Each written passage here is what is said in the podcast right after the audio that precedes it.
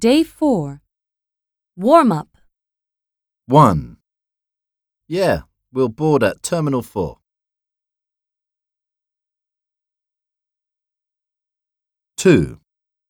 Please mind the gap between the train and the platform. 3. Let passengers off the train first, please.